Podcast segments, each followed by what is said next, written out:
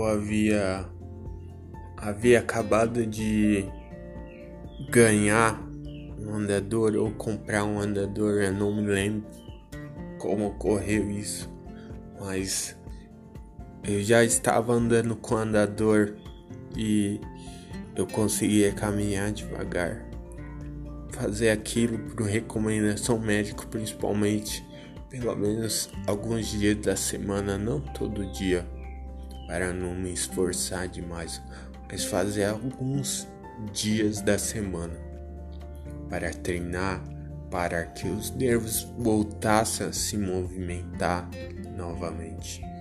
Então eu treinava arduamente, andava com andador e também ficava na cadeira de rodas tomando sol, mas já não precisava dela como antes. Ali eu já conseguia dar alguns passos para a minha felicidade novamente.